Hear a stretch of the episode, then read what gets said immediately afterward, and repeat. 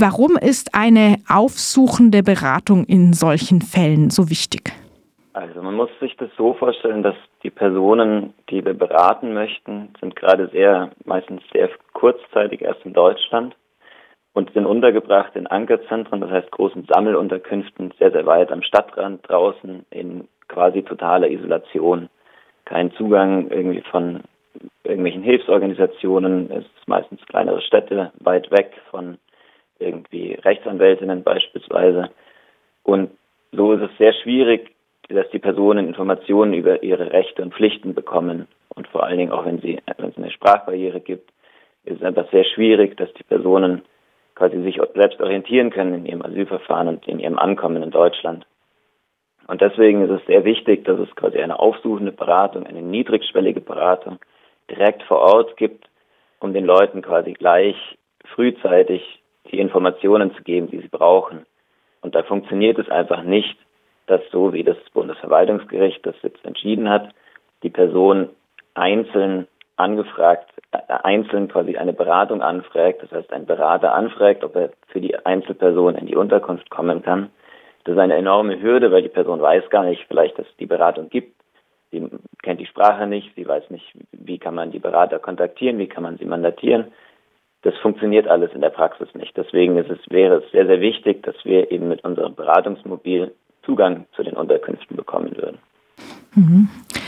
Ähm, Im Urteil äh, wurde jetzt allerdings mit dem Ruhebedürfnis der BewohnerInnen argumentiert. So hatte die Gegenseite, glaube ich, ihr Verhalten schon begründet. Und das Gericht hat das anerkannt.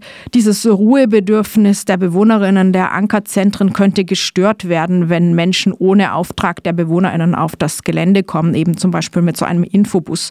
Das klingt vordergründig ja legitim. Solange es überhaupt solche riesigen Flüchtlingsunterkünfte gibt, wird es immer leicht äh, zu Konflikten dort kommen und die BewohnerInnen brauchen brauchen bestimmt einen Schutz von Störungen von außen. Im Extremfall wäre da an rassistische Angriffe zu denken.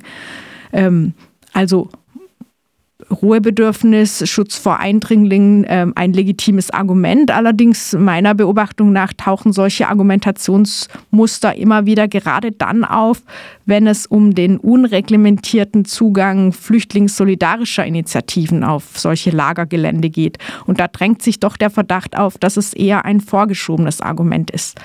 Wie hätte jetzt Ihrer Meinung nach das Gericht besser mit diesem Dilemma zwischen Ruhe- oder Schutzbedürfnis einerseits und dem Bedarf nach einer unabhängigen Asylverfahrensberatung andererseits umgehen können? Also für mich ist das auf jeden Fall ein total vorgeschobenes Argument, weil man muss sich das so vorstellen, die Personen wohnen in Zimmern mit sechs bis acht Personen. Sie, sie wohnen in riesigen Unterkünften, wo es ganz sicher sehr, sehr wenig Ruhe gibt, auch nachts und es gibt Konflikte. Das heißt, das Ruhebedürfnis wird allein durch die Unterbringungsform schon überhaupt nicht erfüllt. Äh, auch wenn es ein sehr hohes, ein, ein sehr hohes äh, ein Gut wäre, gerade bei vulnerablen Personen mit irgendwie schweren psychischen Erkrankungen beispielsweise, wäre es sehr wichtig, dass dieses Ruhebedürfnis erfüllt wird. Es ist aber schon ganz unabhängig davon, ob unser Infobus auf das Gelände darf oder nicht, bei weitem nicht erfüllt.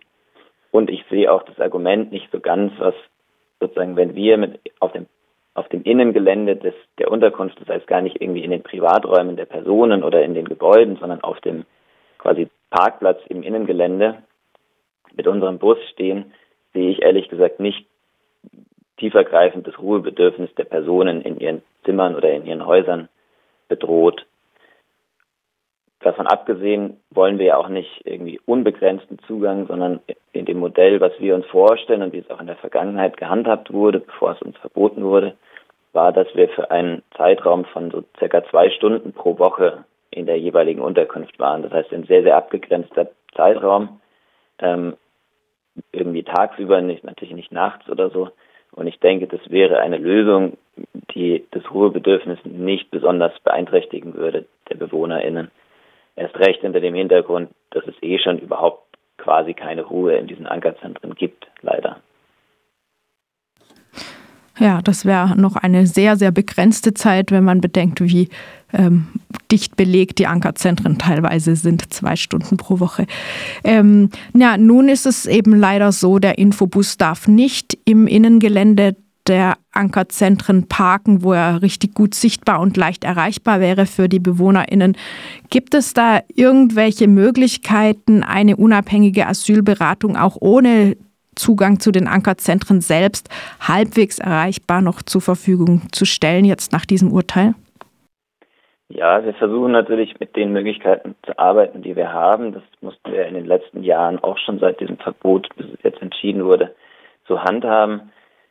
In der Praxis hat es dann einfach so ausgesehen oder wird es jetzt weiterhin so aussehen, dass wir mit unserem Beratungsbus vor der Einfahrt und vor dem Tor der Ankerzentren stehen und dort die Beratung anbieten. Das heißt auf Feldwegen davor oder in der Umgebung, auf Parkplätzen, auf Wiesen.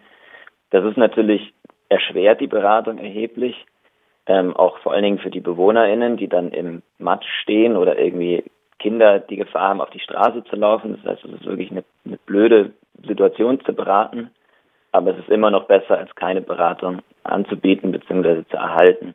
Und deswegen werden wir das auf jeden Fall weiterhin so handhaben, dass wir mit unserem Bus möglichst nah an die Unterkünfte rankommen und dennoch die Beratung in dem Bus größtenteils anbieten weil eben diese Lösung, so wie sich die, die Regierung das vorstellt und so wie das jetzt auch das Bundesverwaltungsgericht es bestätigt hat, dass einzelne Personen jeweils einzelne Beratungen an Anfragen widerspricht ein bisschen dem Sinn von unserem Projekt als niedrigschwelliges, aufsuchendes Beratungsprojekt, das die Leute quasi da abfängt, wo sie sind, um ihnen Informationen zu geben.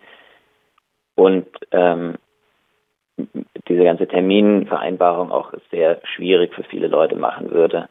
Ähm, die Termine zu bekommen. Das heißt, wir werden es weiterhin so machen, vor den Unterkünften die Beratung anzubieten und davon kann uns auch die Regierung nicht abhalten. Mhm. Abgesehen davon, dass Menschen erstmal über das Beratungsangebot Bescheid wissen, sich auskennen und trauen müssen, ist es ja auch sehr wichtig, die Asylverfahrensberatung sehr schnell anzubieten, weil das Asylverfahren sonst bereits läuft und das vielleicht zu spät ist für Informationen, bis da ein Termin vergeben ist. Sie lassen sich also nicht einschüchtern und ähm, der Münchner Flüchtlingsrat weist auch darauf hin, dass es sozusagen nicht sein Privatproblem ist, dieses Urteil, sondern dass es durchaus eine bundesweite Bedeutung leider haben könnte, auch in anderen Bundesländern unabhängige Beratung einschränken könnte. Warum ist das so? Genau, also zunächst ist es, finde ich, ein sehr bestürzendes Urteil, weil es eben besagt, dass diese Ankerzentren weiterhin sehr isolierte Räume sind oder noch isolierter, als sie eh schon sind und der Zugang sehr, sehr schwer ist und es anscheinend rechtlich legitim laut Auffassung des Gerichtes ist, dass die Regierung diesen Zugang so reglementiert und insbesondere unter dem Hintergrund, dass jetzt gerade die Bundesregierung beschlossen hat, eine unabhängige Asylverfahrensberatung, eine behördenunabhängige Asylverfahrensberatung ähm, zu finanzieren und zu fördern, hat auch selbst unter dieser Argumentation das Gericht entschieden, dass auch diese Tatsache, dass es jetzt durch den Bund gefördert ist, nicht bedeutet, dass diese Beratung in den Unterkünften angeboten werden muss.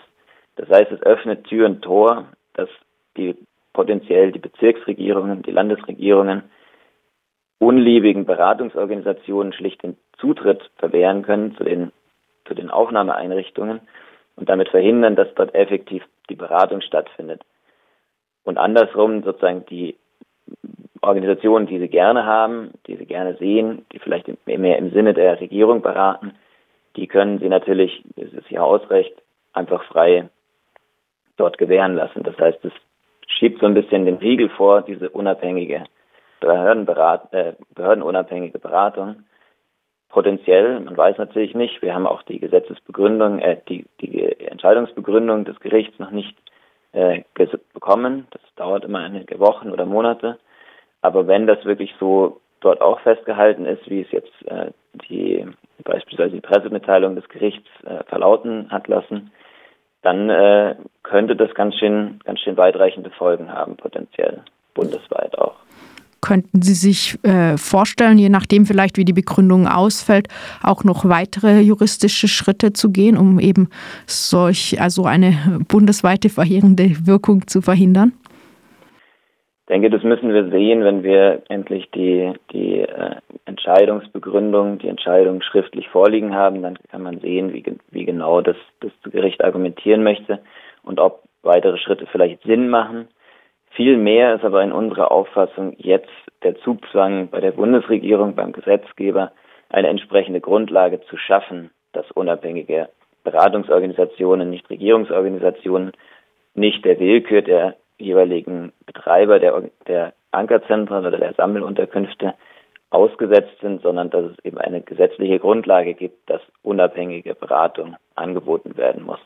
Das heißt, hier könnte, denke ich, ganz einfach in einem der nächsten Gesetzespakete die Bundesregierung nachbessern und äh, eine entsprechende Gesetzesgrundlage schaffen, wenn es schon nach Auffassung des Gerichts, des Bundesgerichts keine gibt wenn es den politischen Willen dazu ehrlich gibt. Das sagt Robin Esterer, er ist Projektleiter des Infobus Ingolstadt beim Münchner Flüchtlingsrat zu der Entscheidung des Bundesverwaltungsgerichts vom Dienstag dieser Woche, dass der Infobus nicht auf dem Gelände der Ankerzentren in Bayern Flüchtlingsberatung anbieten darf.